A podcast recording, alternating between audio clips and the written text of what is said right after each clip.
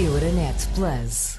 Ontem assinalou-se o Dia da Europa, 9 de maio. Foi lançada em Estrasburgo a Conferência sobre o Futuro da Europa, que vai estender-se até ao verão do próximo ano. Esta conferência pretende apelar à participação de todos os cidadãos europeus para que participem e digam qual deve ser o rumo a seguir, mas afinal de contas, que direitos temos como cidadãos europeus e como é que podemos fazer valer esses direitos? É o que nos conta agora, a partir de Bruxelas, o correspondente da Renascença, Vasco Gandra.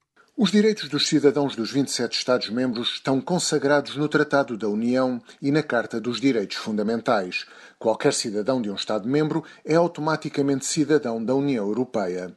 Isto significa que tem o direito de viajar, trabalhar ou estudar noutro país-membro sem ser objeto de discriminação com base na nacionalidade enquanto cidadão da União, tem igualmente o direito de votar e de ser eleito nas eleições autárquicas ou europeias no Estado-membro onde reside, nas mesmas condições que os nacionais desse país. Pertencer à União permite igualmente aos cidadãos apresentar petições ao Parlamento Europeu, relativas, por exemplo, a problemas de interesse público. Também é possível apresentar queixa ao provedor de justiça europeu. Um cidadão da União Europeia tem ainda direito à proteção consular de qualquer dos 27 Estados-membros fora do espaço comunitário. Um europeu pode igualmente participar no processo de decisão comunitária através da iniciativa de cidadania, de consultas públicas e de outros programas. Ainda assim, o processo político decisório da União Europeia é muitas vezes visto como complexo e distante, daí a necessidade de envolver mais os cidadãos à semelhança do que pretende a Conferência sobre o Futuro da Europa. Vasco Gandra, correspondente da Renascença em Bruxelas. Em direto está agora connosco Francisco Sarsfield Cabral. Boa tarde, Francisco. Boa tarde, Panela. Ora, a cidadania europeia prevista nos tratados representa uma importante mais-valia para os europeus. Acrescenta algo mais àquilo que já existe a nível nacional para os europeus? Acrescenta. O próprio Vasco Gandra referiu alguns, alguns eh, pontos do que é a cidadania europeia, por exemplo, a possibilidade de um estrangeiro que reside em Portugal votar nas eleições autárquicas portuguesas, votar e ser eleito. Uh, isso é uma novidade, é uma novidade que, aliás, eh, é relativamente recente na União Europeia. Mas, certamente que as pessoas sentem-se sentem que o, processo de decisão em Bruxelas é, é distante uh, e, por exemplo, em 79 o Parlamento Europeu, que até aí era, era composto por representações de, de, dos Parlamentos Nacionais, passou a ter eleições diretas uh, para, para, para, esse Parlamento Europeu. Ora bem, uh, isso, no fundo, não trouxe uma grande proximidade das pessoas em relação ao que se passava naquela grande Assembleia, porque a abstenção foi crescendo nos anos seguintes e cada vez menos pessoas votavam. Uh, admito, por exemplo, agora uh, haja propostas no sentido de haver uma espécie de eleição do Presidente da Comissão Europeia, que agora é eleito por, basicamente pelo Conselho Europeu e pelo Parlamento Europeu, mas pode ser que seja eleito diretamente uhum, pelos uhum. cidadãos.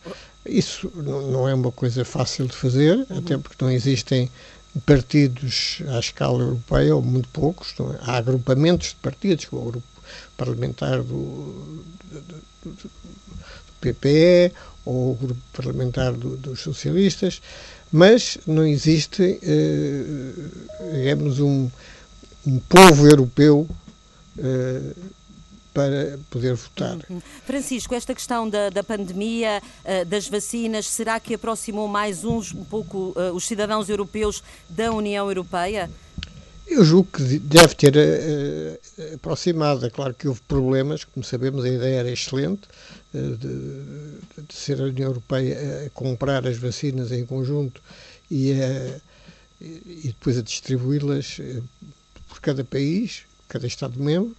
Depois as coisas não funcionaram bem, porque em parte porque os, os, acordos feitos com as farmacêuticas não, não marcavam marcavam prazos, mas não marcavam sanções para, não apontavam sanções para, para o não cumprimento desses prazos. Agora, enfim, eh, as coisas eh, evoluíram um pouco, mas eh, eu penso que se não tivéssemos a União Europeia, muitos países ficariam sem, sem vacina, ou com uma dificuldade maior em ter vacinas, nomeadamente países fora da União Europeia, porque a União Europeia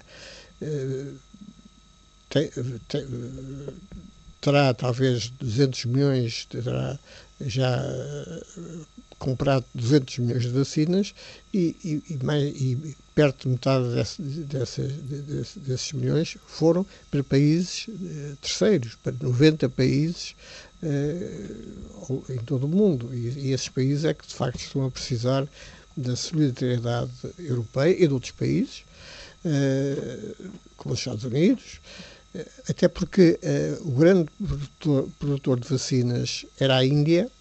Simplesmente a situação está de tal forma dramática na Índia em matéria de, de pandemia que agora já não, não, eles não podem exportar. Já não conseguem exportar. Já, já. Tem, tem, que usar tudo o que tem e, e falta-lhes muita coisa. Uhum, uhum. A saúde aqui também eh, no olhar de Francisco Sarsfield Cabral, já se fala até mesmo na União uh, da Saúde uh, Europeia. Com o comentário de Francisco Sarsfield Cabral, fechamos mais uma Europa para que te quero. Até para a semana.